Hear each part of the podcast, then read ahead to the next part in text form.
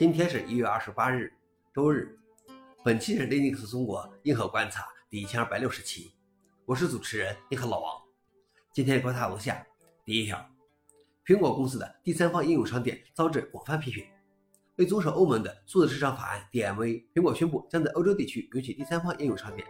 然而与此同时，苹果设置了很多限制，以至于对绝大多数应用开发商而言，在第三方应用商店提供应用得不偿失。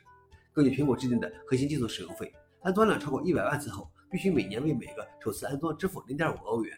以 Meta 为例，旗下应用大多有数亿用户，需要每年为第三方应用商店额外支付数亿美元的费用。消息来源：Slashdot。老王点评：这显然违反了 DMA。我看这样，苹果是过不了三月份欧盟的审查。第二条是，苹果的大语言模型出现在了新的 iOS 代码中。在 iOS 十七点四的第一个测试版中发现的代码显示，其中包含了一个新的 Siri Summarization 私有框架。可以要用 OpenAI 的 ChatGPT API。苹果公司不太可能在 iOS 中使用 OpenAI 模型来支持任何人工智能功能。相反，它在这里做的是针对 ChatGPT 测试自己的人工智能模型。代码显示，苹果公司总共测试了四种不同的人工智能模型。消息来源：Net5 Mac。老王认为，或许苹果正在偷偷打造自己的大模型。毕竟现在看起来，随便什么阿猫阿狗都在做自己的大模型。最后一条是，Chrome 推出 Windows on ARM 版本。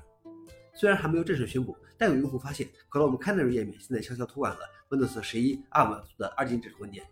除了 X 八六平台外，Chrome 还支持各种 ARM 操作系统，如安卓、ChromeOS 和 macOS。不过在此之前，官方的谷歌 Chrome 浏览器从未在 Windows on ARM 上获得过支持。在 ARM 平台上的 Windows 只能通过缓慢的翻译层将 Chrome 浏览器作为 X 八六应用程序运行。今年高通将发布首款用于 Windows 的与苹果硅芯片同级的 ARM 芯片。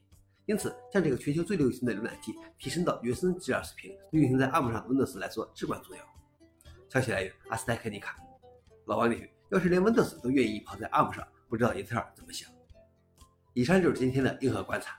下载视频的详情，请访问随附链接。谢谢大家，我们明天见。